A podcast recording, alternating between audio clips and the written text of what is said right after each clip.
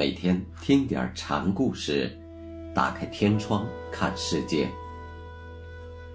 禅宗登陆一节。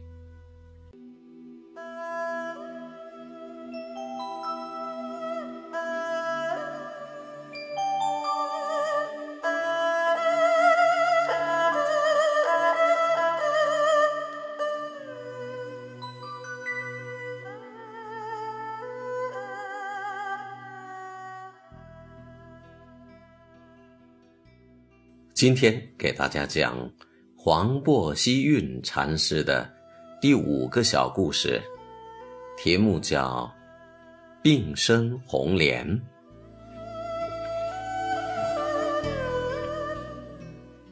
裴修有一次把自己的悟禅心得写出来之后，呈给了黄檗禅师。黄檗看也不看，接过来顺手就扔到座子上了。裴修感到当头浇了一盆冷水。过了好一阵子，禅师才说：“会吗？”“不会。”裴修眼巴巴的回答。“若是就那么领会了，还差不离儿；领会了，还写在纸上，还有我们的宗门吗？”黄渤这才把自己不看的缘由点出。禅宗不立文字，文字是得月之指，道岸之舟，悟了就悟了，写出来是造模。对文字的看法，黄檗希运与马祖道一有很大的不同。裴修明白了禅师的意思，并作一诗呈给黄檗，诗曰。自从大事传心印，俄有圆珠七尺深。挂溪十年七蜀水，福杯今日渡张滨。一千龙象随步高，万里香花结圣音。你欲视师为弟子，不知将法。是何人？诗是在颂扬禅师，并表达拜师之意。额有圆珠句，既是说黄渤的外貌，黄渤额头上长着一个肉疙瘩，又是说禅师的道性。中间前两句说黄渤的学道经过，后两句是说他的门徒圣吉。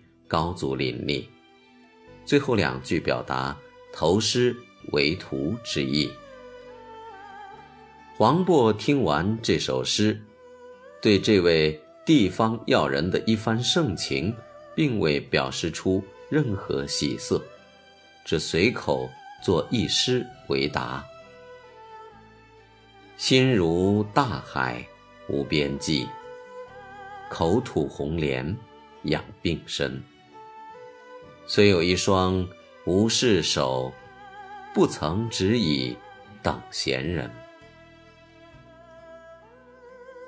诗记并没有拒绝裴修，但也没有表示欢迎，有如自觉不是庸人就愿者上钩的意思。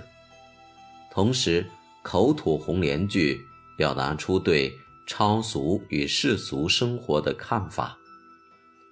作为世俗中人，经受的是病一样的痛楚生活，但正像红莲生于不净的淤泥中一样，因为有超俗的生活意志，苦难的生活才有了意义。